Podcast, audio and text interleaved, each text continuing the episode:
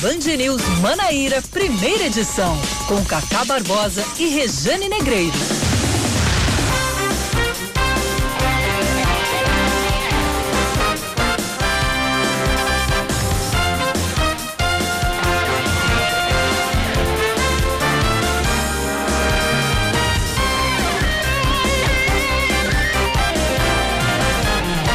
Horas 28 minutos em João Pessoa, 9 horas 28 minutos na Paraíba. Bom dia, bom dia, bom dia. Hoje é quinta-feira, é véspera de sexta, é dia 22.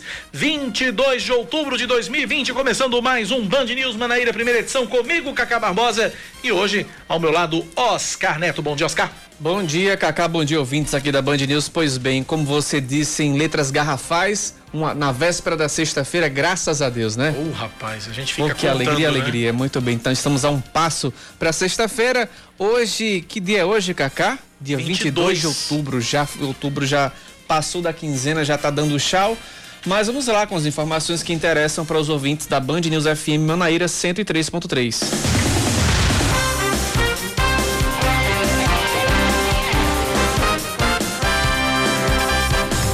Polícia Civil da Paraíba apreende cerca de 4 mil comprimidos de êxtase, além de cocaína, maconha, achixe e crack durante a operação realizada na noite de ontem.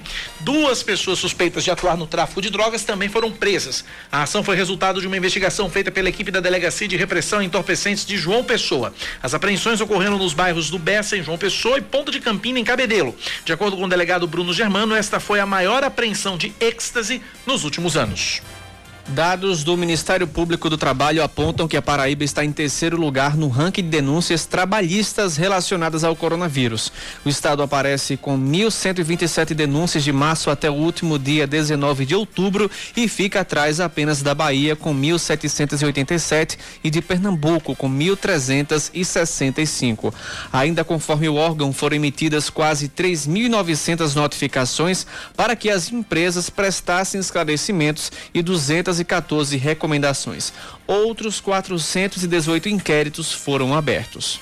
Seguindo com mais um destaque para você, a Chapa 2, o EPB Forte das professoras Célia Regina Diniz e Ivonildes Fonseca vende, vence a consulta prévia para a reitoria da Universidade Estadual da Paraíba. A eleição que foi realizada ontem pela primeira vez de forma remota devido à pandemia, contou com a participação de professores, servidores técnicos e administrativos e alunos dos cursos médio, técnico à distância, graduação e pós-graduação da universidade. A chapa obteve 44,34% dos votos, recebendo 388 dos docentes 283 dos servidores e 2.027 dos estudantes. A chapa 4, o EPB Autônoma, Plural e Humana, totalizou 21,45% dos votos, ficando em segundo.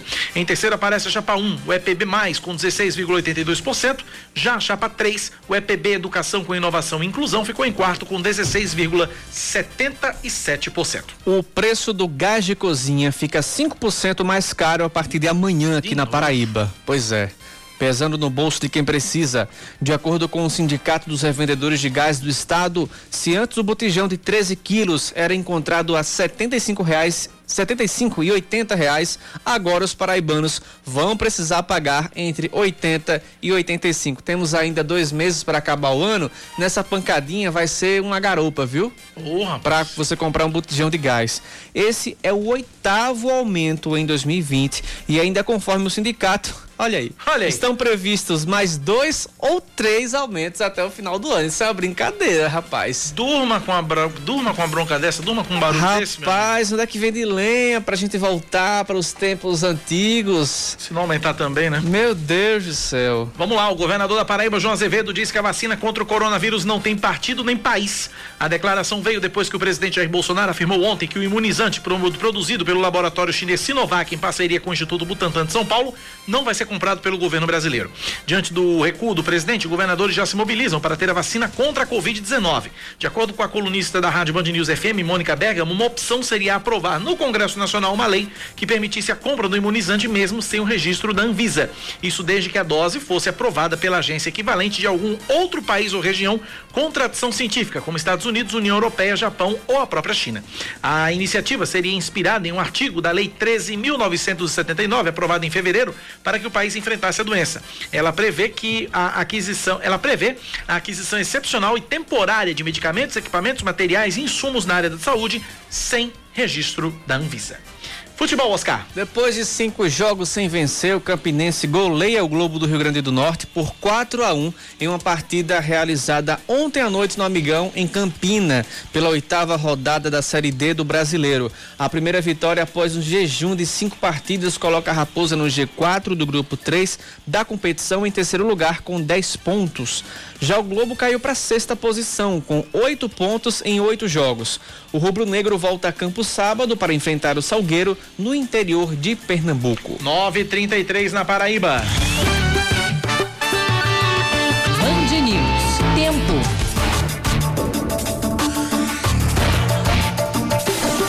Quinta-feira em João Pessoa deve ser de sol com chuva pela manhã, diminuição de nuvens à tarde, pouca nebulosidade à noite, mínima de 22 graus, máxima de 31, agora 27 graus em João Pessoa. Já em Campina, a previsão para hoje é de sol entre nuvens, não deve chover, mínima de 21 graus, máxima de 30. Em Campina, agora 26 graus. 9 horas 34 minutos na Paraíba, 934 99111 9207 é o nosso WhatsApp, é o WhatsApp da Band News FM Manaíra.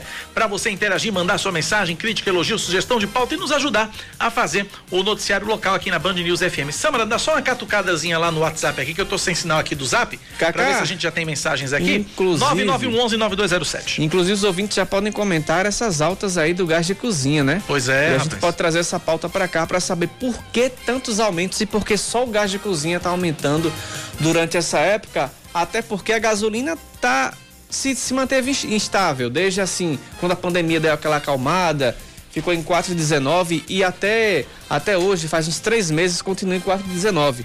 Mas a, a, o gás de cozinha tá um caso Valeu, sério, viu? Ah, a então tá energia tá se manteve na, nas bandeiras normais, verde, amarelo ainda, não chegou nem a vermelha ainda, mas o gás de cozinha tá um caso sério, temos três aumentos ainda.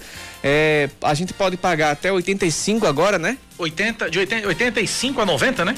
Exatamente. E agora? Tem mais três, três, três aumentos, cada um aumenta cinco reais, vai chegar a 100 ligeiro. Chega a 100 Começa rapidinho. 2021 pagando 100 reais. É entre 80 e 85 reais é o preço que vai, que vai passar a partir de amanhã aqui na capital. Complicado. 9:35 na Paraíba, 9 da manhã, mais 35 minutos. Continue participando com a gente, 9911 9207 e interagindo aqui na Band News FM.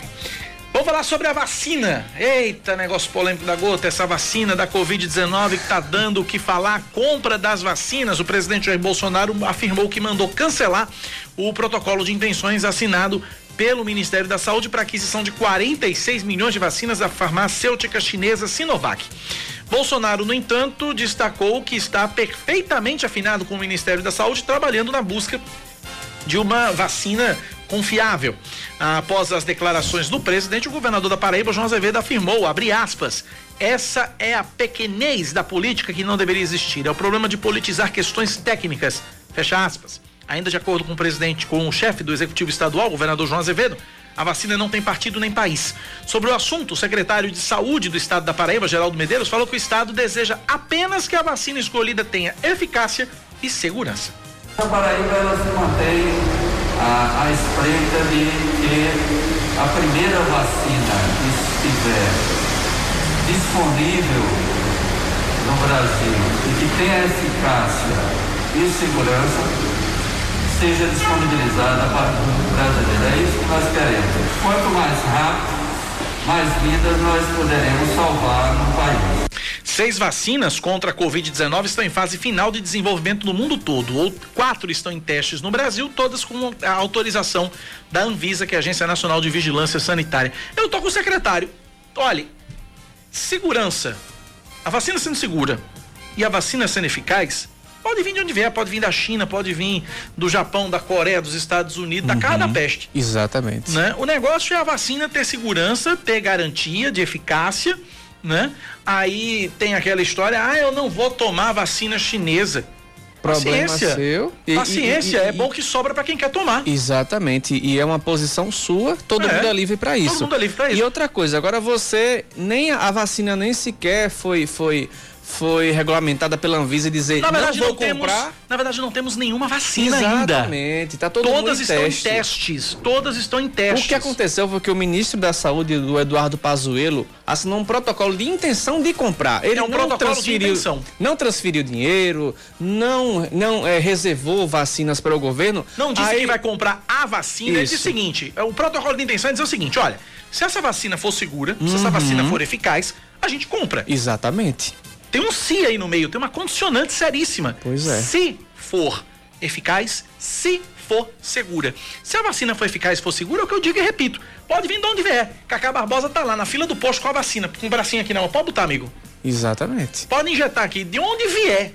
Aí vier. a confusão começou quando um seguidor de Bolsonaro comentou, dizendo: não podemos eh, permitir que a ditadura comunista chinesa não compre, presidente, pelo amor de Deus. Aí Bolsonaro disse: essa vacina não será comprada. Inclusive tem informação de que o presidente Sim. Jair Bolsonaro sabia desse protocolo, Desse protocolo, de com intenções. certeza. E sabia, e não só sabia, Com como certeza. tinha concordado com esse protocolo de intenções. Aí, diante da, da, da, da, da grita, Repercussão da negativa, repercussão negativa entre em meio os aos apoiadores do presidente, isto. aí ele resolveu voltar atrás. Vamos acompanhando, vamos E o acompanhar. que vale lembrar também, Cacá, é que esse histórico desses atritos entre Bolsonaro e ministro da Saúde, esse ano, já pode pedir música no Fantástico, viu? Já é o terceiro ministro. Já é o terceiro ministro, com quem ele o presidente. entra em atrito e, e não e ele Eduardo ainda continuou no, no- no cargo, mas eu acredito que com a pressão ele não fique mais não, viu? Foi o Porque Mandetta primeiro, primeiro foi, foi o. Mandetta, depois Nelson veio Tait. o Taixe e agora o o Pazuello. Eduardo Pazuello, que faz parte do governo desde o início. Desde o início. 9h39, Oscar Neto. Vamos lá, ainda falando sobre o coronavírus, agora com relação à possibilidade da volta das aulas presenciais, porque o governo do estado iniciou uma pesquisa, que é um, um inquérito sorológico, sorológico. para avaliar quando as aulas voltam aqui no estado. Quem tem as informações é a Juliana Santos. A Secretaria Estadual de Saúde apresentou a pesquisa Continuar Cuidando, Observatório da Covid-19. A pesquisa será realizada entre os dias 3 de novembro e 25 de dezembro, em 130 municípios do estado. Cerca de 9.600 pessoas devem ser entrevistadas e testadas para o novo coronavírus. De acordo com o secretário de Saúde do estado, Geraldo Medeiros, a pesquisa pioneira no país tem o objetivo de retratar o cenário epidemiológico do coronavírus no estado da Paraíba. Elas serão compostas por um entrevistador, um profissional de saúde que realizará os testes e um agente comunitário de saúde que é do bairro, que conhece aquela região. E eles estarão paramentados e com todos os insumos, um tablet, então facilmente serão identificados. Além da Covid, os entrevistados serão questionados sobre o estado geral da saúde e também sobre a possibilidade do retorno das aulas presenciais para os 900 mil alunos matriculados nas escolas da rede estadual de ensino, como explica o secretário de Educação, Cláudio Furtado. Isso vai balizar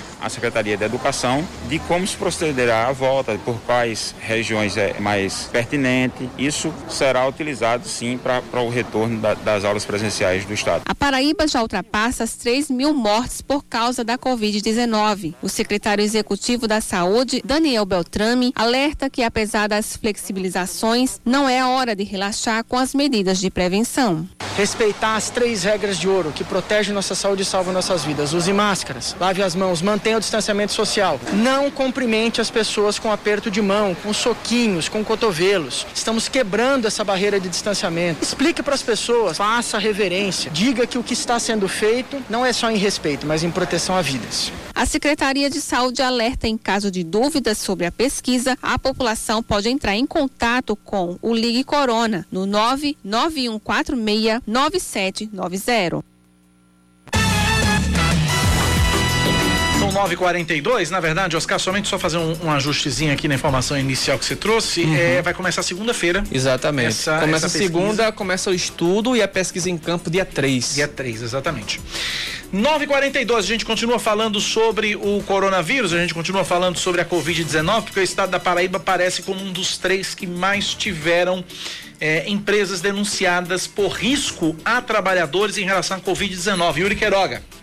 É no Nordeste que está concentrada a maior parte das denúncias a respeito de alguma irregularidade trabalhista relacionada ao coronavírus. A Paraíba aparece na terceira posição do ranking, segundo o Ministério Público do Trabalho, com 1.127 denúncias de março até o dia 19 de outubro. O estado fica apenas atrás da Bahia, com 1.787, e de Pernambuco, com 1.365 denúncias. Nesse mesmo período, foram abertos 418 inquéritos e investigações para apurar, por exemplo, se a contaminação foi dentro da empresa ou se houve negligência dos patrões, como conta a procuradora do trabalho Andressa Ribeiro Coutinho. Na verdade, os procedimentos são inquéritos civis, onde nós vamos apurar o motivo pelo qual houve contaminação desses empregados, se realmente a contaminação foi dentro da empresa ou fora, ou se a empresa sabia dessa contaminação e permitiu que os empregados continuassem trabalhando, ou ainda empregados que por vezes não informaram que estavam contaminados e mesmo assim continuaram trabalhando. Ainda conforme os dados do MPT, quase 3.900 notificações para que empresas prestassem esclarecimentos e 214 recomendações foram feitas. A procuradora conta que entre as denúncias mais comuns, além da infecção no ambiente de trabalho, estão a falta do cumprimento do distanciamento social e de desinfecção dos locais. A não desinfecção do ambiente ou o não afastamento social ou o não afastamento imediato do trabalho. Né? A falta, muitas vezes, dos programas de controle de saúde ocupacional, que são o Programa de Prevenção de Riscos Ambientais e o Programa de Controle Médico de Saúde Ocupacional. A falta de adoção de medidas de contingenciamento para que não haja contaminação de Covid, como, por exemplo, aferição de temperatura, o fornecimento de máscaras e demais EPIs necessários. Caso a denúncia chegue ao Ministério Público do Trabalho, geralmente as empresas têm até 10 dias para enviar defesa. O contato do trabalhador pode ser feito pelo site prt13.npt.mp.br. Repetindo, prt13 com o numeral .mpt.mp.br ou pelas redes sociais da Procuradoria do Trabalho. 9 horas 44 minutos, ouvintes participando com a gente pelo nosso WhatsApp 99119207. Vamos ver o que o ouvinte está dizendo. Bom dia, Cacá. Bom dia a todos da Band News. Olha, eu gostaria muito de saber da Prefeitura de João Pessoa por que os bairros da periferia estão abandonados. É uma buraqueira terrível terrível. No Valentina, no José Américo, no Geisel, em Mangabeira. Agora, está embelezando a Epitácio Pessoa, não sei para quê. Porque não precisava. Tá entendendo? Onde precisa, a prefeitura não trabalha. Essa que é a verdade. Então eu gostaria de saber que critério é esse. E outra, as máquinas, tratores, misturado com os carros na Epitácio Pessoa, causando transtorno no trânsito. É uma coisa muito mal planejada. Tá aí a participação do nosso ouvinte pelo nosso WhatsApp, 9911-9207. Mais participações. Bom dia, Cacá Bobosa. Bom dia a todos os ouvintes aí da Band mesmo. É, não dá para entender, Cacá, porque como é que a gente é, ganha em real e, e, paga em dólar aqui nesse país. E esse aumento constante aí, não só do gás, mas também dos alimentos. Eu fico imaginar como é que a gente ganha um salário mínimo vai conseguir sobreviver nesse país, né? Muito injusto, muito injusto mesmo. Um abraço aí para o nosso ouvinte, final do telefone 3505. José do Bessa, bom dia. Liguei na prefeitura, pedi os telefones da Sedurb para fazer uma reclamação. Sem brincadeira, liguei nos dois durante meia hora e ninguém atendeu. Liguei novamente na prefeitura e me passaram o número da ouvidoria. De novo, ninguém atende. Aí é bronca, viu? é. Aí é brincadeira. Eu pensei que a telefonia daqui ainda desse problema, mas a da prefeitura parece é, que. É, porque chama, chama, ninguém atende. É complicado, viu? Brincadeira aí, viu? Tem ninguém para atender o telefone na prefeitura. Complicado. 9 horas 47 minutos na Paraíba, 9 da manhã, mais 47 minutos. 9911-9207. 9911-9207. Seguindo com a, a, matéria da Aline Guedes, Oscar, tem uma informação Exatamente. de ordem de despejo em Campinas, pois é? É, moradores que, estão, que residem próximo às margens de uma linha férrea no bairro do Tambor, em Campinas, estão com medo de serem despejados. A empresa que tem a concessão da malha ferroviária da cidade conseguiu a ordem de despejo na justiça, que determinou que o local seja desocupado até o início de novembro. Aline Guedes. A empresa que tem a concessão do que sobrou da malha ferroviária de Campina Grande quer que as pessoas que moram próximo à margem saiam de suas casas porque elas serão demolidas. A empresa transnordestina ganhou uma causa na justiça. Esse prazo de despejo vai até o dia 11 de novembro. As 52 famílias que moram na Rua Nova, no bairro do Tambor, estão angustiadas, como a família da agente de saúde Francinete Moraes. A situação é complicada, meu amigo, porque é o seguinte: você está trabalhando e de repente você recebe uma ligação dizendo que o processo continua em andamento e que dia 11 se encerra o prazo e a qualquer momento eles podem chegar com o oficial de justiça e dizer que a gente tem que desocupar a casa. E aí?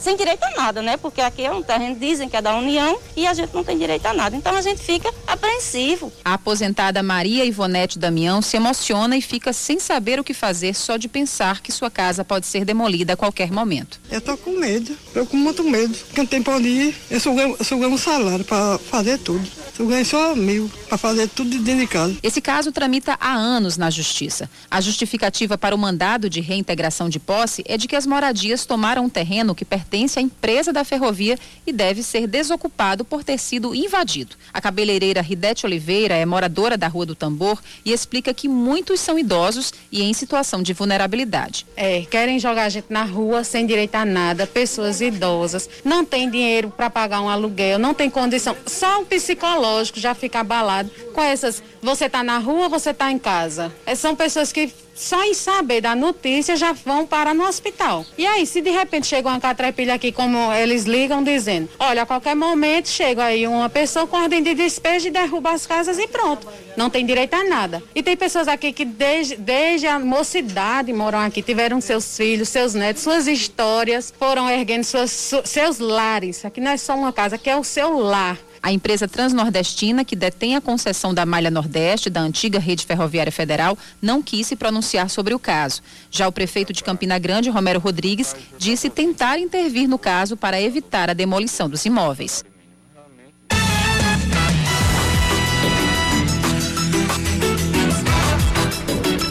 Nove cinquenta, mais participações dos nossos ouvintes no 9911-9207. Bom dia, Cacá. Rapaz, eu estava ouvindo o ouvinte que falou sobre sobreviver com salário mínimo. Realmente é uma missão quase que impossível. Agora, o povo tem que refletir que os bilionários ficaram mais ricos durante a pandemia. Os bilionários eles ficaram mais bilionários. E o grosso da população ficou mais apertado, mais prejudicado. Então, enquanto isso não for revisto, enquanto não se puder tirar uma fatia desses bilhões para o bem de todos, vamos continuar nessa desigualdade tão maléfica para toda a sociedade.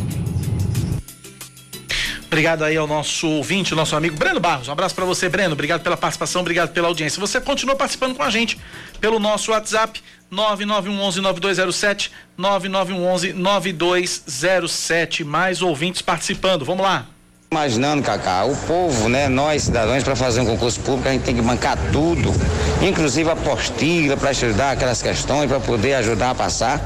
E esses políticos, cara, a gente, o povo tem que fazer com que as festas deles sejam realizadas com os pagamentos de impostos que a gente paga, né, em vez de pegar esses 300 bilhões aí e né, fazer casas, casas populares, enfim, saneamento, saúde, educação, que 300 bilhões é muito dinheiro mas está aí para esses partidos que é um absurdo, né, amigo Cacá Barbosa? Bom dia, estamos por aqui. Sou Tony Salles, um abraço para você, Tony. Obrigado pela participação, obrigado pela audiência. Uh, bom dia, Cacá. Será que ainda arrumam o letreiro do Eu Amo Jampa e o final da calçada do Cabo Branco ainda este ano? Pergunta de um milhão de dólares. Tá aí, né? Tá aí a prefeitura para responder ao, o questionamento do ouvinte. Verdade. São 9h52 na Paraíba, 9 da manhã, mais 52 minutos. Mulheres têm dificuldades em diagnosticar o câncer de mama no pós-pandemia. Reportagem de Juliana Santos que o novo coronavírus travou diversos segmentos na economia, todos já sabem, mas os efeitos colaterais da pandemia chegaram até os serviços de saúde, prejudicando o acesso a alguns tipos de tratamentos. As mulheres com câncer de mama são algumas das pessoas afetadas pela paralisação nos atendimentos durante a quarentena. De acordo com a presidente da ONG Amigos do Peito, Joana Barros, além da pandemia, outro empecilho que resulta em atraso na realização de consultas de de diagnóstico e tratamento adequado é o período eleitoral. As demandas parecem recair somente sobre o interesse em relação ao pleito, né, a questão eleitoral. E a saúde, mais uma vez, está sendo deixada de lado. O que a pandemia trouxe de, de atraso e que nesse momento que houve uma melhoria, no, né, uma redução no número de casos e tudo, e que deveria se estar se preocupando com essa questão de, de correr atrás do prejuízo, isso não está acontecendo. As mulheres estão com menos acesso. Os dados da Secretaria de Saúde da Paraíba mostram que cerca de 13.900 exames de mamografia foram realizados esse ano em mulheres entre 40 e 69 anos. De acordo com Joana, houve uma redução de 80% nos atendimentos durante o período. A consequência disso é o diagnóstico tardio, que diminui as chances de cura da doença doença. A pandemia causou realmente um atraso nos diagnósticos que poderiam ter sido precoces e que não vão ser, vão ser diagnósticos tardios. Pelo atraso, ela reduz consideravelmente as chances de cura, além do que o tratamento se torna também um tratamento mais invasivo, mais mutilante, né, mais sofrido. Para ajudar as mulheres contra a doença, a ONG Amigos do Peito atua com projetos de conscientização e custeio de exames. O objetivo é reduzir reduzir a mortalidade de mulheres com câncer de mama, que no ano passado registrou 308 óbitos em todo o estado. Às vezes a mulher está com a lesão, que a gente já sabe que é câncer, mas se não tiver a biópsia para comprovar, ela não vai conseguir iniciar o tratamento. Então a gente faz esse trabalho de agilizar esse processo. A gente também tem o projeto Amigos na Estrada, que a gente cai na estrada mesmo, vai para cidades mais longe, fazer esse trabalho de conscientização, chamar a atenção da, da comunidade de maneira geral o Instituto Nacional de Câncer estima que em 2020 e 2021 sejam diagnosticados cerca de 1.120 novos casos de câncer de mama na Paraíba. Desse número, 360 devem ocorrer em João Pessoa. 955, antes da gente pro intervalo, rodadinha rápida de ouvintes participando aqui com a gente pelo nosso WhatsApp, 9911-9207, 9911-9207. Vamos lá, Joelton falando. Fala, Joelton. Bom dia aos ouvintes da Band News FM, bom dia Cacá. A minha reclamação aqui hoje vai sobre o Valentina. Muito buraco, principalmente ali próximo da, da Facenda Famena, ali onde fizeram uma obra. Fizeram a maior buraqueira do mundo e não ajeitaram. O José Américo do mesmo jeito. Eu não entendo, esses bairros são, são esquecidos pela prefeitura aqui de João Pessoa, enquanto o altiplano é, é pavimentado, asfaltado tudo agora estão arrancando as pistas de onde já tem para fazer novas pistas, eu não entendo e, um, a, o buraco comendo no Valentina. Obrigado, Joel. Um abraço para você. Também mais ouvintes participando aqui com a gente. Vamos lá. Bom dia, Cacá. Bom dia, Rejane. Veja bem, é muito difícil é, viver com um salário mínimo. E, mais, e agora é fácil viver com quem ganha 50 mil, quem ganha 20 mil, e depois que termina o mandato, né? Aí o cara tá com um patrimônio de 5 milhões, de 10 milhões. Eu não entendo essa economia. Essa economia deveria ser algum para o pessoal do, do, trabalho, os trabalhadores, ensinar o caminho, o caminho, sabe, para conseguir tanta fortuna em, em, curto prazo. Você vê aí o padrão de vida do, do, dos candidatos, meu amigo, é um absurdo. É cara de 5 milhões, 10 milhões. Esses caras não fazem feira, não pagam conta, não, é? É só juntar dinheiro e mesmo juntando ainda não daria para fazer ter um patrimônio absurdo desse. É lamentável. Agora deviam transferir toda essa economia bem bonita, bacana, esse projeto lindo, para o povo brasileiro. Um beijo na alma e valeu. Obrigado pela participação. Mais, informa... mais participações, mais interações. Bom dia, Cacá. Bom dia, Regina, José, motorista aplicativo. Cacá, Regina, eu queria saber o seguinte: deu uma diminuída no negócio dessas motos barulhentas, mas você chega a Mangabeira e Rolentina, parece que aumentou agora, parece que todo mundo decidiu botar, bicho. Tá aquela barulheira de novo, bicho. Vamos dar, fazer umas críticas boas aí. Band News, em segundo tudo pode mudar. E a gente tem aqui o último ouvinte fechando essa rodada aqui na Band News FM. Vamos lá. Bom dia, Cacá, tudo bem? É, eu acho o seguinte, o, o prefeito, em vez de estar gastando ele na Epitácio, como o ouvinte acabou de falar, ele deveria olhar para a periferia. Aqui no, entre Novo Gás e Valentina, você vindo pelo Campo dos Santos, quando chega lá embaixo tem o condomínio Morumbi, Não custava nada fazer o asfalto do Morumbi até o Detran do Valentina, que é uma via super importante, onde passa um trânsito grande e é uma parte de barro ainda. Obrigado, ouvinte, pela participação. São 9h57, a gente vai para intervalo. Na volta, a gente dá seguimento à série de entrevistas com os candidatos à Prefeitura de João Pessoa. Hoje é a nossa oitava entrevista. O nosso oitavo entrevistado já está aqui na, na, na nossa redação. Já já ele vem para o estúdio. É o candidato do PP, Cícero Lucena. Intervalo rapidinho, a gente volta já já aqui na Band News. 10 horas e 4 minutos em João Pessoa. O Tribunal Regional do Trabalho da Paraíba escolhe hoje os novos presidente e vice para o biênio 2021-2023. A eleição vai ser realizada durante uma sessão administrativa de forma remota, logo mais às 9 da manhã, Daqui com transmissão pouco, pelo canal. Não, já tá ah, já começou, né? Já está acontecendo. Exatamente, com transmissão tranquilo, pelo canal do TRT no YouTube. A sessão vai ser, está sendo conduzida, aliás, pelo desembargador Volneide Macedo Cordeiro atual presidente da corte. As áreas com seca na Paraíba crescem entre agosto e setembro. No mês passado, de acordo com o monitor das secas, o fenômeno aumentou de 46 para 61%. No sertão, houve aumento da taxa de seca fraca, onde predominam impactos de curto prazo. Além disso, o monitor registrou aumento da severidade da seca em território paraibano, com a elevação da área moderada de 7,67 para 16,43%. O monitor ainda indicou um aumento nas secas, das áreas com seca, em 14 dos 19 estados acompanhados. A redução de áreas com fenômeno aconteceu somente no Espírito Santo. A Bahia, Eita, perdão, somente no Rio Grande do Sul. A Bahia se manteve no patamar de 68% de sua área com seca. Começa a ser liberado hoje o auxílio instrumental da Universidade Federal da Paraíba. O subsídio deve beneficiar 5.400 estudantes de cursos de graduação presencial da UFPB em situação de vulnerabilidade socioeconômica. De acordo com a Pró-Reitoria de Assistência e Promoção ao Estudante, enquanto a Rede Nacional de Ensino e Pesquisa não envia os chips para 7 mil estudantes, a instituição vai destinar 50 reais por mês para cada um para o acesso a serviço de internet móvel, de modo que eles possam acompanhar as atividades online. Sete cursos de quatro instituições públicas de ensino superior da Paraíba alcançam o conceito máximo no Exame Nacional de Desempenho de Estudantes, o ENAD. Na Universidade Federal da Paraíba, os cursos de fisioterapia, medicina, arquitetura, urbanismo e engenharia civil tiveram as melhores pontuações. Já na Universidade Federal de Campina Grande, apenas o curso de enfermagem recebeu o conceito máximo. Na Universidade Estadual da Paraíba, o curso de engenharia civil e no Instituto Federal da Paraíba, o curso de segurança do trabalho trabalho. Ao todo, 57 cursos de nível superior em instituições públicas da Paraíba foram avaliados no ENAD, sendo 22 na UFCG, 21 na UFPB, 8 na UEPB e 6 no IFPB. O laboratório AstraZeneca e a Universidade de Oxford alegam cláusulas de sigilo para não dar detalhes sobre a morte de um médico voluntário dos testes da vacina britânica no Brasil. João Pedro Feitosa, de 28 anos, atuava na linha de frente do combate à Covid-19 no Rio de Janeiro. Fontes ligadas ao estudo dizem que o profissional havia tomado o placebo e não o imunizante. A Anvisa diz que o caso é investigado, mas que uma avaliação internacional já sugeriu a continuidade dos testes da vacina. Futebol Atlético de Cajazeiras é goleado pela América de Natal por 4 a 1 em partida realizada ontem à noite na Arena das Dunas pela oitava rodada da Série D do Campeonato Brasileiro. A terceira derrota consecutiva mantém o Trovão Azul na lanterna do grupo 3 da competição com seis pontos em oito jogos.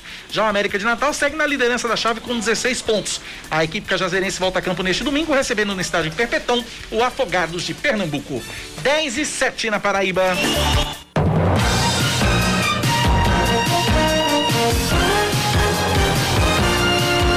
Agora eleições 2020 chegando por aqui. Ela, sempre ela, Rejane Negreiros. Bom dia, Rejane. Bom dia, Cacai. Bom dia a todos vocês que estão aqui com a gente, navegando nessa nave chamada Band News chegando e sem trégua já começando a trabalhar, não? É verdade, é verdade, é verdade. A gente vai dar andamento, dar continuidade à série de entrevistas com os candidatos à prefeitura de João Pessoa. O nosso oitavo entrevistado é o candidato do PP, Cícero Lucena.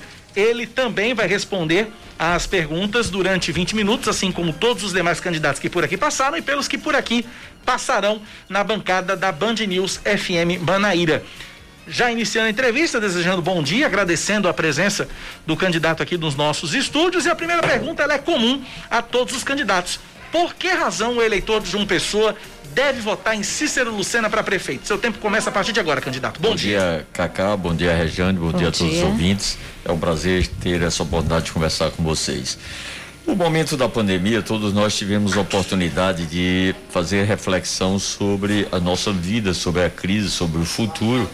E eu identifiquei de uma forma muito clara que o eleitor de João Pessoa está precisando de alguém que tenha experiência, que seja pronto e preparado para enfrentar o momento da pandemia, da saúde, bem como a entrada em conjunto da pós-pandemia econômica, com a preocupação do, do crescimento, do desenvolvimento econômico que nós estamos vivendo, mas que tenha também a capacidade não só de conviver com os problemas, mas resolver os problemas e pensar no futuro.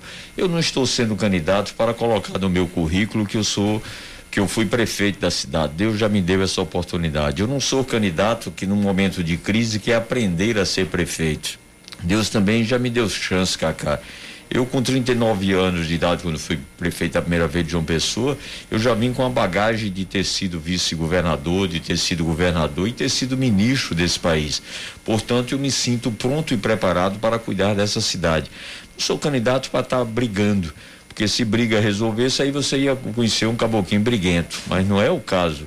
O que você precisa não é estar tá apontando os problemas. João Pessoa que é um candidato que aponte as soluções, mas não aquelas soluções copiadas né, pela, na internet, ou mesmo orientado por marqueteiro. Tem que ter experiência, tem que ter visão, tem que ter, ter tido a oportunidade de enfrentar esses problemas. Então, eu sou candidato para cuidar da cidade de João Pessoa. É tanto que eu convoquei todos aqueles que queiram participar desse projeto de enfrentar a crise e preparar a cidade para o futuro. Uma cidade mais justa, mais humana e mais solidária. Rejane Negreiros pergunta. Cícero, não faz muito tempo, acho que estava muito no início da pandemia, talvez, no, talvez um pouco antes dela, nós conversamos aqui mesmo na rádio. E eu perguntei né, se Cícero voltaria a ser candidato naquela época. O senhor disse que não, não que, que o senhor tinha se aposentado. O que foi que mudou? Qual foi o fator decisivo que fez com que Cícero quisesse entrar mais uma vez nessa disputa? Rejane, a minha formação é cristã e a omissão é um pecado. E vendo e estando preocupado exatamente com esse momento da nossa cidade, da gente não fazer aventura, da gente ter uma gestão que tenha, que saiba qual é o papel de um prefeito, de ter que cuidar da saúde daqueles que não têm plano de saúde, de cuidar da educação daqueles, daquelas crianças que os pais não podem pagar uma, uma educação é, particular, de, se, de ter a responsabilidade sobre a mobilidade urbana e humana, principalmente que tenha um transporte que seja ágil, confortável, com preço justo na passagem, é que eu, fazendo essas análises, me entendi que eu poderia dar minha contribuição e não podia ficar é, omisso nesse momento de dificuldade dessa cidade que me acolheu, que me proporcionou tantas oportunidades na vida. Uhum. Qual é a diferença do Cícero Lucena, prefeito de João Pessoa, entre 1996 e 2004 e a diferença do Cícero Lucena de 2020? É a capacidade de se reinventar e se inovar sempre, de procurar trazer aquilo que há de melhor no mundo, adaptando a realidade de João Pessoa, que nós queremos fazer essa diferença. Nós queremos, Cacá, por exemplo, na educação, além de ter feito tudo que eu fiz, de garantir vaga na escola, na creche, de ter uma merenda premiada pela ONU como um dos 12 programas de segurança alimentar do mundo, de ter fardamento completo com par de tênis, par de meia, calça jeans e duas blusas, de ter formado os professores que não tinham curso superior, de ter qualificado todos, de manter o salário de toda, é, acima inclusive do salário do, dos professores do estado, de ter é, feito com que a nossa escola fosse uma escola que fosse um, fonte de oportunidades para os nossos jovens.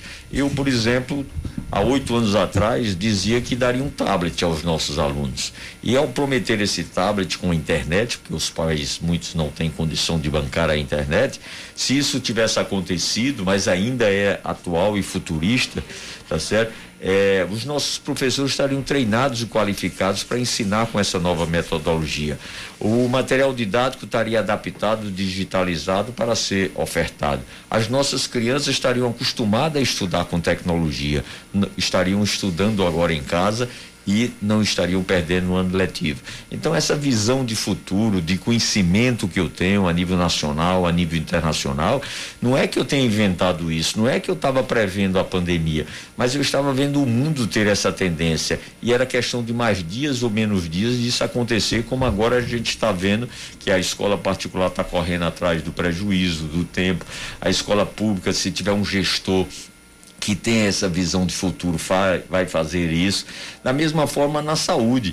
Eu tinha, por exemplo, os agentes de saúde há 17, 18 anos atrás, chegando na casa da pessoa e lá com um cadastro, um palm top, que era o que havia de mais moderno na época em termos de tecnologia. Não existia ainda o smartphone. E aí o agente sabia se tinha alguém de, que precisava de medicamento de uso continuado, que a gente entregava em casa pelos correios a 25 mil pessoas, se tinha criança que precisava ser vacinado, se tinha mulher em período de pré-natal o que é que estava precisando de exame e outras ações. Hoje, a pandemia trouxe o que já acontecia também no mundo e o Brasil estava atrasado, que é a telemedicina. Com a telemedicina, o agente de saúde nosso eh, vai ter um, um, tablet para que eu, ao chegar numa casa, de repente faça uma videoconferência. Nós fazemos hoje várias videoconferências, quer seja de trabalho, nós fazemos eh, para matar saudade e alguns fazem até para namorar. Tá certo? Então, nós vamos trazer isso e o médico vai estar conversando com o paciente, vendo o paciente pela câmera e dizer assim, não, você precisa vir para uma consulta presencial. Não, eu posso prescrever o remédio pelo tablet e você ser autorizado já em todos os pontos de entrega de farmácia, você ser autorizado a retirar o medicamento que o médico passou. Não, antes de eu passar o medicamento, eu preciso marcar o exame, ele já poder marcar. Então, a nossa visão é de assumir um compromisso de ter uma prefeitura moderna ágil, humanizada. Rejane. Pelo que a gente tem visto, o que está sendo apontado aí nas pesquisas que foram feitas, existe. Uh, não existe nenhum descolamento. O senhor vem sendo aí, né, vem, vem liderando as pesquisas, mas os outros candidatos muito próximos ali. E alguns desses candidatos, metade deles, não tem experiência com gestão, não, não, nunca teve mandato eletivo. E a gente acaba apreendendo disso que a questão da experiência é como se estivesse ficando em segundo plano para o eleitor. Como é que o senhor enxerga isso? Eu acho que a própria campanha vai permitir com que o eleitor comece a tomar a consciência da importância da, da, da, da experiência. E outro fator, Jane, que eu acho que, que é motivo de reflexão é de que há muito tempo a cidade de João Pessoa você não tem um prefeito e um governador com os mesmos propósitos e os mesmos objetivos. Né? Então, para enfrentar uma crise, nada melhor do que a união. Né? E aí, junto com o governador João, nós vamos poder enfrentar a pandemia, pós-pandemia e preparar o futuro da nossa cidade. Eu acredito que o eleitor vai refletir sobre isso, que se é importante ter o prefeito e o governador junto em tempos normais, mais importante ainda e fundamental ter em momento de crise. Mas Cícero, é fato que existe um cansaço do eleitor com relação ao próprio sistema, com relação à questão da representatividade, meio que um cansaço com relação à classe política. E o que a gente percebe em muitas narrativas de discurso por aí é eu não faço parte da política. E aí tem gente que diz o seguinte: olha, eu vou votar em quem não faz parte da política, em quem não representa o que aí está. A gente sabe que existe uma mentalidade nesse sentido. É um desafio. É um desafio, mas ele também, o eleitor está tá sabendo que está na crise. E aí fazer aventura, fazer experiência em crise é no mínimo um momento muito temeroso, um procedimento temeroso para se fazer isso. Pelo contrário, ele tem que buscar alguém que tenha capacidade de juntar, de aglutinar, que tenha experiência, conhecimento, que tenha capacidade de dar solução aos problemas. O eleitor não é momento de fazer jogo tá certo? É momento, é isso que eu estou dizendo, o momento. Eu concordo com você que ele está saturado, mas não tem. Até porque quando o cara entra, é candidato, ele já está enganando o eleitor dizer que não é da política, tá? Então já começa, o primeiro passo de enganar é esse, né? Ah, eu sou diferente. Sou diferente porque o eleitor está cansado, mas ele não é diferente porque ele é candidato. Então ele já está na política. Dizer que vai sair é conversa, é querer enganar eleitor dizer que não é político. Então, eu acho que o momento da crise é que vai permitir o eleitor fazer essa reflexão. Quantos salvadores da pátria já, já, já teve aqui? Tá certo? João Pessoa, em Bahia, tá certo? Que prometia salvar o mundo no Brasil, né? Quantos já prometeram salvar o mundo no Rio de Janeiro, tá certo? É, que era o melhor homem do mundo, o mais sério do mundo e está aí afastado, tá certo? Com menos de dois anos de gestão. Então, o eleitor precisa tomar a consciência da crise. E nós estamos discutindo, não é ideologia, nós estamos discutindo gestão a favor da cidade de João Pessoa. Porque, por exemplo, eu posso dizer que vou melhorar a SAMU? Posso. Fui eu que trouxe, implantei o SAMU em João Pessoa. Eu posso dizer que vou melhorar o Trauminha? Posso, porque fui eu que construí o Trauminha. Eu posso dizer que João Pessoa vai voltar a ter 100% de cobertura de PSF? Posso, porque hoje está em 80%. Eu peguei com zero e deixei com 100%. Então eu tenho capacidade. Agora, além da capacidade, eu tenho uma vontade de fazer que precisa estar junto. Eu posso dizer que vou botar o Santo Isabel para funcionar? Posso. Eu assumi o. Quando eu assumi, o Santo Isabel estava fechado, a Santa Casa estava falida, ele foi para leilão, eu rematei e botei para funcionar. Então, consertar o que lá está é mais fácil para mim, que tenho experiência e tenho vontade de fazer. Uma pergunta que eu tenho feito a todos os candidatos é com relação à mobilidade urbana. O que é que Cícero Lucena pensa com relação à mobilidade urbana? O que é que pode ser implementado? O que é que pode ser feito na sua gestão se o senhor for eleito prefeito de uma pessoa? Cacá, hoje um novo conceito. Você sabe que a mobilidade urbana é quase que um clichê que você cola, cola da, na internet. Quer dizer, tem o conceito, a estrutura nacional, e aí você vai adaptando conforme a cidade. Mas nós queremos trazer algo novo, que é a mobilidade humana. E aí, mais uma vez, eu posso dizer, falar sobre isso. Eu, lá, quando eu fui prefeito, eu deixei, por exemplo, o ônibus com ar-condicionado chamado Ligeirinho na nossa cidade.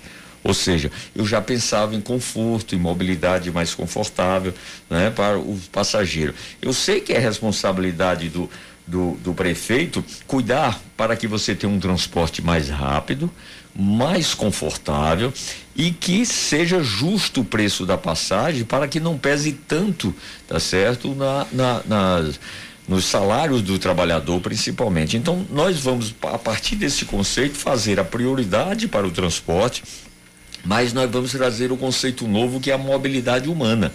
Cada vez mais você precisa privilegiar o pedestre, o deficiente, o, a, a bike, tá certo? É, o carrinho de bebê. Então você tem que ter a padronização da calçada. E aí eu posso falar, porque eu deixei um projeto chamado IPTU Cidadão, onde tem não só a pavimentação de ruas não calçadas, como tem a padronização das calçadas. Então, nós já pensamos nisso há 20 anos atrás. Então, eu tenho uma autoridade de dizer que vou estimular o IPTU cidadão, que é o cidadão cobrando o quê? Eu pago o imposto, mas eu vou ser o primeiro a ser beneficiado, porque eu posso padronizar a, a frente do meu imóvel. Eu posso padronizar a quadra obviamente num projeto da prefeitura.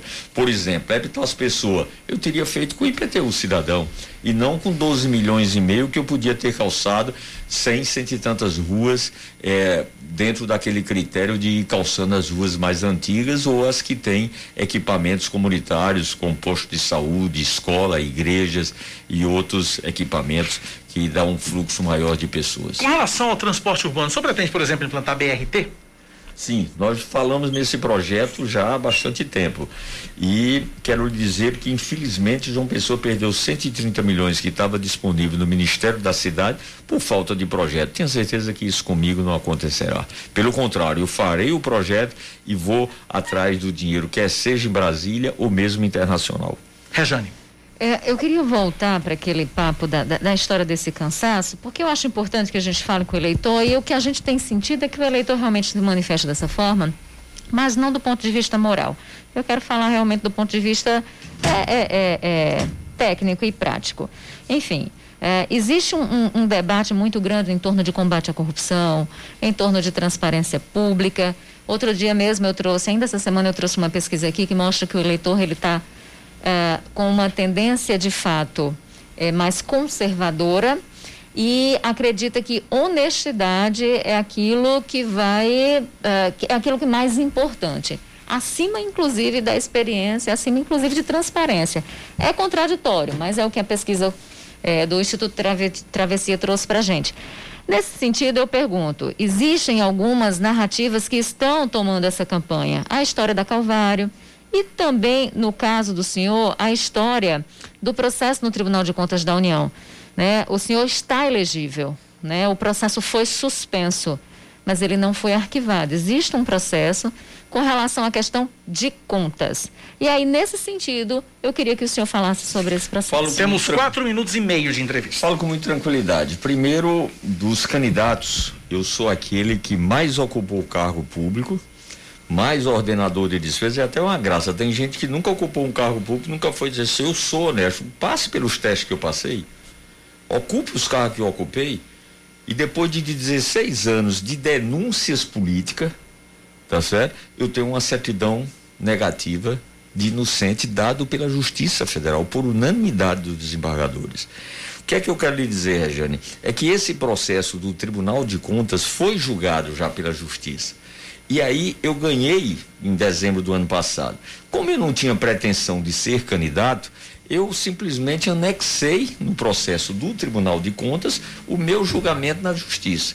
Então, que, que tratava desse assunto. Que automaticamente eu irei ganhar no Tribunal de Contas. Só que o Tribunal de Contas estava demorando e eu precisava da certidão, por isso que eu entrei. E eu não pedi essa liminar em dezembro, porque eu não ia ser candidato, não estava nem preocupado tá certo? De, de dar baixa no processo do Tribunal de Contas. Então eu tenho tranquilidade aí. Se tem alguém que foi quebra do sigilo bancário de 10 anos meu, dos meus filhos, da minha mulher, e tem lá a Receita Federal dizendo que a variação patrimonial minha é compatível com a minha renda, e que teve 30 processos de denúncias políticas do Tribunal de Contas e que dessas 30 eu tenho essa pendência, mesmo assim já julgado pela Justiça, que é a esfera superior ao Tribunal de Contas, eu tenho tranquilidade em dizer isso. Se tem um candidato que passou, que ocupou o cargo, esses que, que nunca ocuparam o cargo, nem de gerente, nunca foram ordenador, vim cantar de galo, eu quero que ele passe o que eu passei.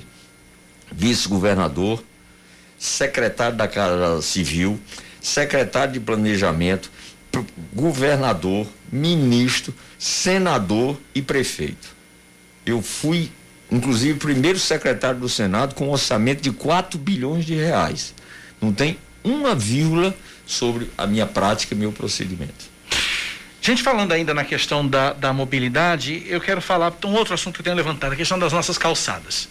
Nós temos um problema sério nas nossas calçadas de ocupação, principalmente no centro da capital, no Parque da Lagoa, de ambulantes. Como é que o senhor pretende resolver o problema de devolver a calçada para o cidadão poder usar e pegar esses ambulantes e mantê-los trabalhando como eles precisam trabalhar? Afinal de contas, o desemprego está aí é, gritando. Temos dois minutos de entrevista, candidato. Dos 14 candidatos, o único que tem autoridade de tratar disso sou eu. Porque fiz. Eu não estou fazendo promessa de campanha, eu tenho prática de vida e, e, modelo de gestão. Eu quero lhe mostrar que quem construiu o terceirão, quem construiu o 4400, que limpou a, a, a, a Miguel Couto e a Guedes Pereira, fui eu. E com detalhe, Cacá, com diálogo, encontrando alternativas inteligentes. É isso que nós vamos fazer. Nós já fizemos. Vamos fazer de novo com inteligência, com diálogo e com vontade de fazer. Então, eu fiz, vou voltar a fazer melhor ainda. Porque nós pretendemos reurbanizar todo o centro da cidade. Nós queremos pegar, por exemplo, uma Pedro II aqui onde nós estamos, que está envelhecendo, tá certo? E estimular a construção e a ocupação com moradias e comércio para que ela volte a ter vida. Como? Reduzindo ITBI, reduzindo ortogonerosa, para que as pessoas, que isso aqui seja adensado também com moradia, porque tem vida. E é melhor do que você estar tá construindo a 18 quilômetros de distância, botando moradias a 18 quilômetros de distância, que você precisa levar infraestrutura, construir creche, escola, que aqui já tem toda a saúde, você tem aqui infraestrutura de esgoto, de transporte. Então nós vamos estimular o adensamento dessa área de Jaguaribe, da torre, do expedicionário, para que essa cidade fique viva, senão o envelhecimento, a necrose que está ocorrendo no, no, na cidade antiga está subindo tá certo? E já está chegando na, na Maximiano Figueiredo. Nós estamos vivendo isso e não é possível que um gestor não tenha capacidade de redirecionar isso através de incentivo e de outros objetivos. Candidato Cícero Lucena, cinco segundos, muito obrigado pela sua presença aqui na Band News. Um forte Eu que agradeço e me ofereço a cidade de João Pessoa para cuidar dela com carinho. Ok, tá aí, portanto, o candidato Cícero Lucena, do PP, nosso, foi o nosso oitavo entrevistado nessa série de entrevistas com os candidatos à Prefeitura de João Pessoa. Amanhã quem vai estar aqui é o candidato da Unidade Popular, Rafael Freire. Lembrando que Cícero Lucena também estará logo mais a partir de uma e dez da tarde com Rejane Negreiros na TV Band Manaíra no programa Primeiro Plano. Não é isso, dona Rejane? Isso aí. Beijo, vou deixar o Oscar sentar aqui agora, tá? Eu vou pro intervalo enquanto Beijo, isso. Gente. A gente volta já já aqui na Band News, 10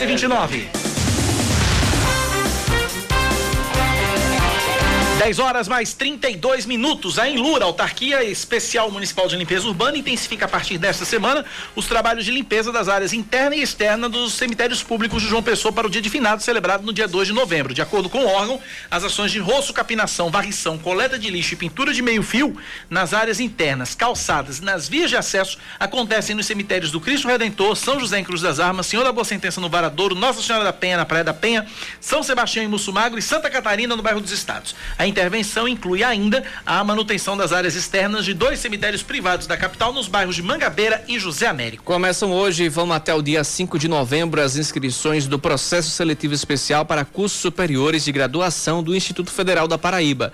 Estão sendo oferecidas 558 vagas para ingresso no segundo semestre letivo de 2020 em cinco modalidades, que são transferência interna, reingresso, transferência externa, ingresso de graduados e transferência de polo. Os campi que estão selecionando candidatos são os de Cabedelo, Campina Grande, Guarabira, João Pessoa, Monteiro, Patos, Picuí, Princesa Isabel e Souza. Os interessados devem acessar o site estudante.ifpb.edu.br, estudante.ifpb.edu.br edu.br. O Ministério Público da Paraíba recomenda que a Câmara Municipal de Conde reduza gastos com diárias de vereadores e servidores, priorizando cursos e eventos gratuitos e online, que é mais barato, né? Uhum. A recomendação foi publicada no âmbito do inquérito que apura o pagamento indevido e em excesso de diárias em 2018 e 2019, uma farra de diárias por lá.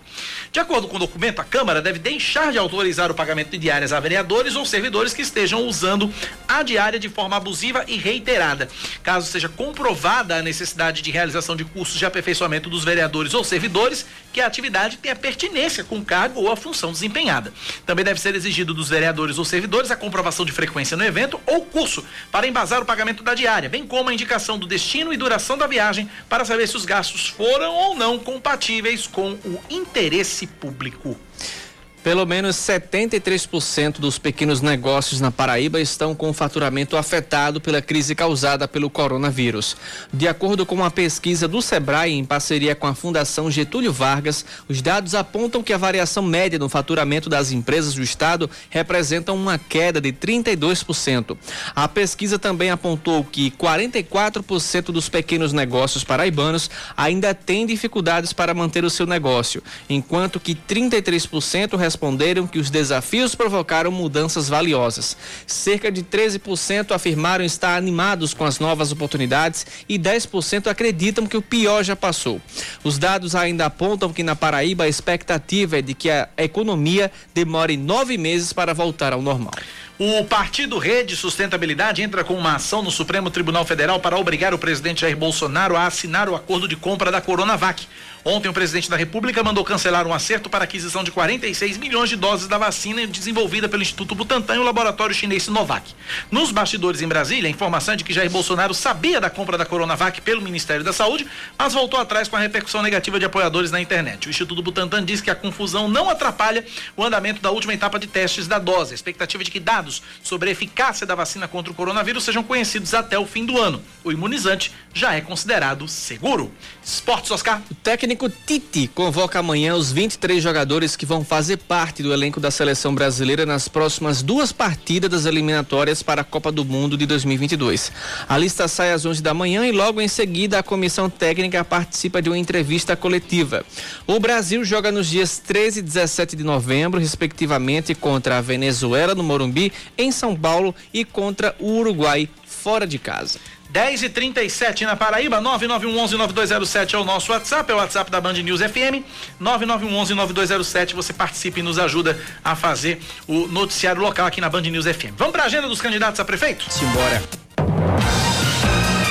Em ordem alfabética, Anísio Maia, do PT, pela manhã faz panfletagem no bairro da Torre, participa de uma sessão na Assembleia e grava para o guia eleitoral. À tarde, grava vídeos para as redes sociais e se reúne com apoiadores do Rangel. À noite, participa de uma entrevista para o Conselho Regional de Economia. Camilo Duarte, do PCO, não divulgou a agenda para o dia e a noite. Carlos Monteiro, da Rede Sustentabilidade, pela manhã visita o bairro de, Manda, de Mangabeira. À tarde, apoiadores do Distrito Industrial e à noite, grava conteúdo para as redes sociais e se reúne com a coordenação de campanha. Cícero Lucena, do PP, participou de uma entrevista agora há pouco aqui na Band News FM Manaíra. À tarde concede outra entrevista ao primeiro plano da TV Manaíra, apresentado por Rejane Negreiros. Em seguida, é entrevistado por um portal de notícias, visita um líder religioso em Jaguaribe e faz gravações no Cristo. À noite se reúne nas Laranjeiras e faz uma live nas redes sociais. Seguindo com a agenda dos candidatos, agora é a vez de Dilma Freire do PV. Pela manhã visita o Nice de Oliveira e se reúne com a equipe de campanha. À tarde inaugura comitê nos bancários, visita comerciantes em Mangabeira. À noite visita novamente o bairro dos bancários e se reúne com lideranças da zona sul da capital. Ítalo Guedes, do PSOL, pela manhã faz uma panfletagem em frente ao mercado público de Mangabeira.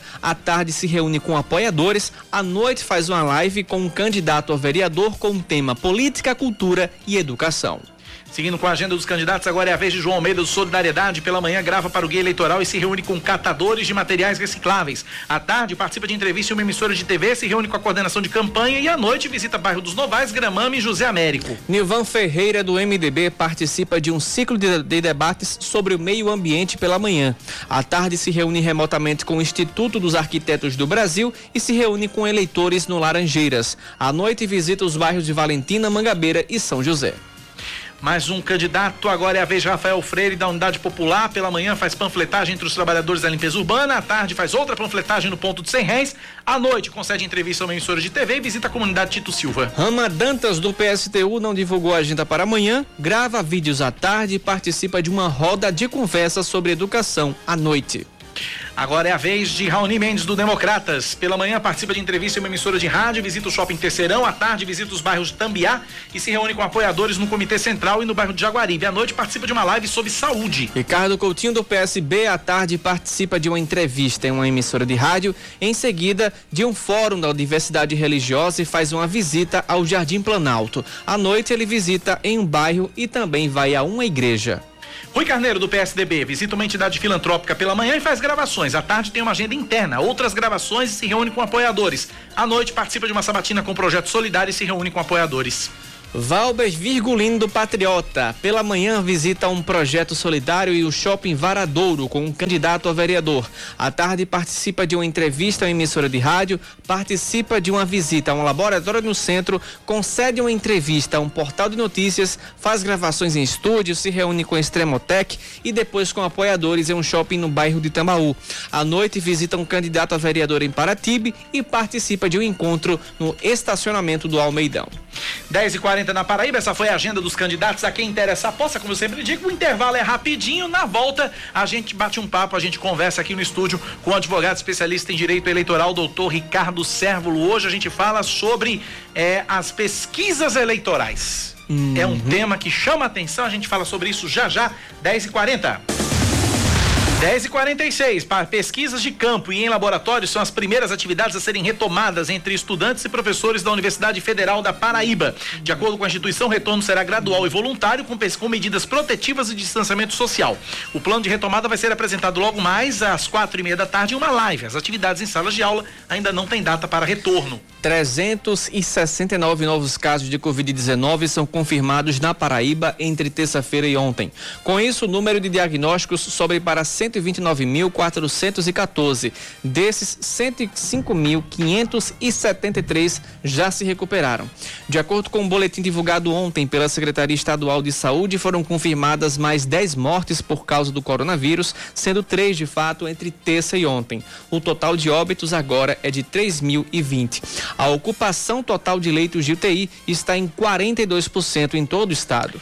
Os candidatos à presidência dos Estados Unidos, Joe Biden e Donald Trump, voltam a se encontrar hoje à noite em mais um debate. Nesse segundo encontro, apenas o microfone do político com a palavra vai estar ligado. Vai Para evitar, bacana. né, a confusão. Vai ser bom. A ideia é acabar com as interrupções feitas durante o primeiro evento, em especial por parte do republicano Donald Trump.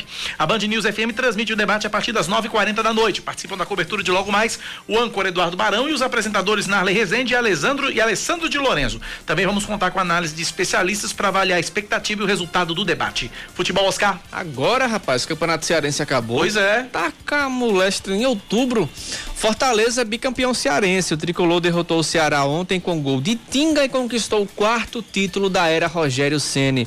No primeiro jogo, o Fortaleza já havia vencido por 2 a 1 um. Tá Nem vendo aí? mais de Tinga. O Fortaleza. Não, não é aquele Tinga, não. Ah, é o outro já? novo Tinga da nova geração. Ah, então tá bom. É, Kaká, Rogério Ceni é, é aquela. a- a- o o maior exemplo de como não ser técnico aqui no Brasil, porque só basta perder duas partidas que o povo já É. perde a cabeça do técnico, né?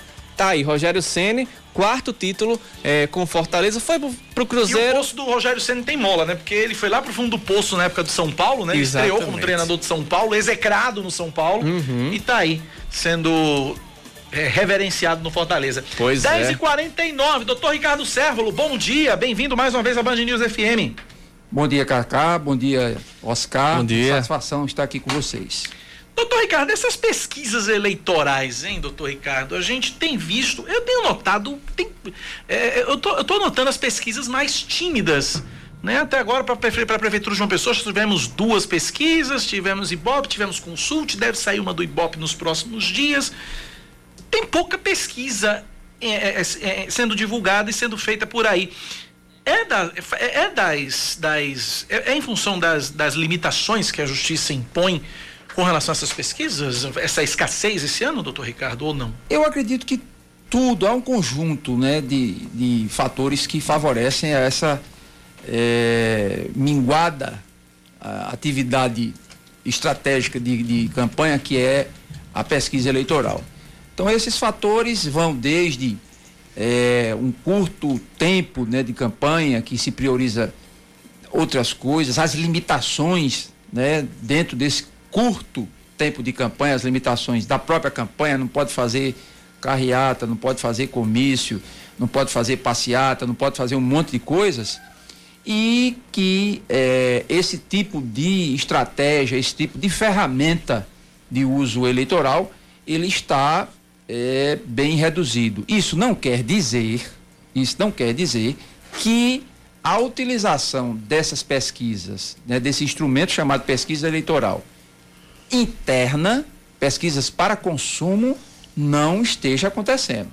Elas podem ser feitas e estão sendo feitas, o que não pode é ser não divulgado. pode né? divulgar. O que não pode então, divulgar, né? isso, o pessoal do marketing eleitoral, o pessoal que, que pensa, né, o setor da inteligência de cada campanha, tem isso na ponta do, do lápis. E tem que ter. Por quê? Porque nós estamos dentro de um método estatístico e você pode ter certeza que essas pesquisas eh, internas, essas pesquisas, elas não podem ser taxadas de eh, viciadas, eh, errôneas. Por quê? Porque é aquele espelho que cada candidatura tem para saber onde é que precisa de um retoque, onde é que precisa pentear mais o cabelo, onde é que precisa arrumar mais a gravata. Eu costumo dizer que pesquisa eleitoral não tem a função de adivinhar quem é o prefeito ou quem é o governador. Isso aí é função para mãe de Ná, para astrólogo, para pai de santo, essa Uhum. coisa toda. E eu sempre, eu sempre tenho dito isso, que pesquisa é o balizador, é exatamente isso. Onde é que você tem que mexer, onde é que você tem que, que, que atacar para resolver, para melhorar o seu índice lá na frente. Principalmente as pesquisas chamadas qualitativas, que são diferentes dessas que a gente conhece atualmente, que são as pesquisas de grupo, de discussão, que é um outro item também muito usado pelas campanhas. Mas as quantitativas, elas também têm o seu valor e servem como retrato daquele momento. Não tem a função de adivinhar, de dizer, ah, fulano de tal vai ser o prefeito pela pesquisa que está dizendo aqui. É tanto que a, pesquisa, a pergunta é se as eleições fossem hoje. É Muito boa, a sua colocação é muito boa. E eu diria mais uma coisa, né? Você bem disse que a pesquisa é como um retrato, ela realmente mostra como o sujeito está vestido naquela ocasião em que foi feita, foi realizada a pesquisa. Agora, é, e aí nesse mesmo, nessa mesma lógica, você vai saber como é que, como é que você está no bairro tal, no bairro B, no bairro C, no bairro, no bairro A, qual é a camada que você precisa é, atingir mais, porque você está mais frágil. Então você vai modelando a, o trajeto, modelando toda a estrutura de campanha, todo a, a, a, o roteiro da sua campanha, através desses parâmetros que vai chegando na pesquisa eleitoral. É importante dizer que também a pesquisa eleitoral, é, ela não tem esse achômetro, esse achismo. Ela é fruto de quê? De um trabalho científico. Ela é estatística pura. Uhum. Então é matemática. Isso é um cálculo que é feito pelos estatísticos e realmente quando é, o sujeito não quer se enganar, nem quer enganar ninguém, quando ela é feita de forma correta, a pesquisa ela é muito certeira. É bom que se diga isso. A gente tem muita coisa, tem alguns mitos, tem isso, que aí é outro fenômeno que acontece. Como algumas campanhas que já tiveram aqui, que as pesquisas, eu digo porque tenho, é, por exemplo, amizade mesmo com, com o pessoal da consulta, já trabalhei com o pessoal da consulta, eu reputo um pessoal muito é, profissional. E naquelas conversas de uma eleição aí, que eu não quero citar o nome, Uhum. a, a- a- o ano, é, se perguntou, mas como é que se errou tanto nessa pesquisa? E é, eu falava com o Paulo, né, que é o, o- o presidente do Instituto. E ele dizia: acontece que a gente não errou. O que aconteceu foi que, nos últimos 15 dias, houve realmente uma disparada da candidatura X. Uma mudança, né? E nós não fazíamos, não, tinha, não, não, tínhamos como imaginar como acertar, porque a gente colhia os dados, elaborava a planilha, fazia a, a divulgação, na outra, na outra semana já estava com um quadro diferente. Uhum. Então, é, não que eu queira é, me eximir de culpa, mas o processo daquela eleição foi um processo muito dinâmico e um crescimento meteórico da candidatura X. E é isso que faz com que muitas vezes as pessoas elas desacreditem das pesquisas. Ontem ou foi anteontem a gente divulgando exatamente o resultado da pesquisa Consult e o WhatsApp chovendo de mensagem que ah, eu não acredito nessas pesquisas, essas pesquisas são manipuladas, essas pesquisas são isso, são aquilo, são aquilo outro. E o que a gente está discutindo aqui é exatamente isso, né? E é o que eu defendo. Repito, pesquisa não é feita para adivinhar quem vai ganhar a eleição. Agora, é bom que se diga que santidade não é para todo mundo. É sabido que alguns institutos fazem manipulação de pesquisa. Sim, claro. Isso, isso é um fato. E isso, dentro do meio, é sabido e consabido de eh, fazerem algumas maquiagens. né? E quando da proximidade do pleito, aí tem um compromisso de realmente não mais. É, é lamentável esse tipo de comportamento, mas ele existe. Né? A, a própria mídia fala, a gente tem vários artigos falando sobre isso. E é, no, no- na vizinhança, né, quando se avizinha mesmo o período eleitoral, para os institutos não caírem na, na, no descrédito, para não macularem a credibilidade dos institutos, eles nem quem não, não atendem nem aqueles que encomendam a pesquisa para canalizar, porque irão ser desmoralizados com a realidade dos fatos. Agora, quais são os aspectos, doutor Ricardo, que devem ser observados para que uma pesquisa ela seja considerada legal pela Justiça Eleitoral? Primeiro fazer o registro na, na própria Justiça Eleitoral. Primeiro mostrar a metodologia, como foi feita a coleta de dados, qual foi a população atingida, quantas pessoas foram ouvidas. Quer dizer, são todos dados eh, estatísticos que são observados e antes de divulgar uma pesquisa dessa, ela é disponibilizada às partes para os, os departamentos jurídicos das campanhas, para se for o caso impugnar, como de fato acontece. Vez por outra acontece uma impugnação e travou eh, a, a divulgação da pesquisa, porque ele não, não trouxe a amostragem, né? ele não, não foi correto na. Transparente na- também, né? Transparente, não foi correto no público que foi atingido, né? não foi correto. Qual a metodologia, sabe? Qual é, é, o cálculo que foi feito, a equação E às vezes que um foi feita? detalhezinho, né, doutor Ricardo, é um que pega detalhe o... que, que compromete, exatamente, que compromete tudo. Compromete tudo e veja, porque aí é onde a gente, é, eu adorei esse tema, onde a gente quer chegar. É que isso, você quer uma coisa que, uma das, uma das coisas, eu sempre bato na mesma tecla aqui, que é a questão, algo que mais desequilibra um pleito é a compra, a compra de voto. Nos últimos anos, se continuar assim, que deve, eu acho que infelizmente deve continuar ainda por alguns anos no Brasil, é o grande, não tem fake news, não tem é, é, é a questão da pesquisa que ela influencia, claro, que eu queria depois falar sobre isso, mas a grande, a grande, o grande divisor d'água que quebra, fere de morte, como a gente diz em direito, fere de morte o, a equidade, a igualdade na disputa, é a compra de voto. Agora, que a pesquisa, quando ela é utilizada como instrumento de, tanto da promoção da campanha, né, como para criar fato político, isso aí é inegável que uhum. acontece, aconteceu, acontece e ainda acontecerá. Não só aqui no Brasil. Não só aqui no Brasil, que eu sempre gosto de fazer um estudo, fazer uma análise comparada. Esse problema de pesquisa a gente tem. E como a gente tem erro de pesquisa, erro entre aspas, né? Mas é, um desacerto. Porque aí eu, por que, que eu digo que não, não é propriamente um, dito, um, um erro? É porque houve, pode ter havido algum fenômeno sociopolítico que é, desequilibrou esse acerto. Como a gente acabou de dizer aqui, foi uma candidatura que foi crescendo. Nos últimos 30 dias, a candidatura fugiu totalmente, fugiu totalmente. Aí não tem estatística do mundo. Que resulta. Só Mãe Diná que poderia acertar. Ou aquela, ou aquela que a pessoa vinha lá na frente e em determinado momento é impugnado, se envolve em alguma, alguma confusão, sim. lógico que ele vai perder voto por conta disso. Sim, é. sim. Né? Doutor Ricardo, 10h59, o tempo hoje foi curtinho, mas eu já quero voltar a esse assunto do, das pesquisas numa próxima visita sua aqui na rádio, que eu tenho muita coisa para saber. Oscar também tem muita coisa para saber. Nossos ouvintes também têm. Chegaram perguntas aqui, mas a gente vai voltar nesse tema o quanto antes para a gente voltar a discutir sobre é, pesquisa eleitoral. Por enquanto, doutor Ricardo, obrigado mais uma vez por ter vindo. Eu que agradeço e um abraço para vocês e principalmente para os ouvintes. Valeu.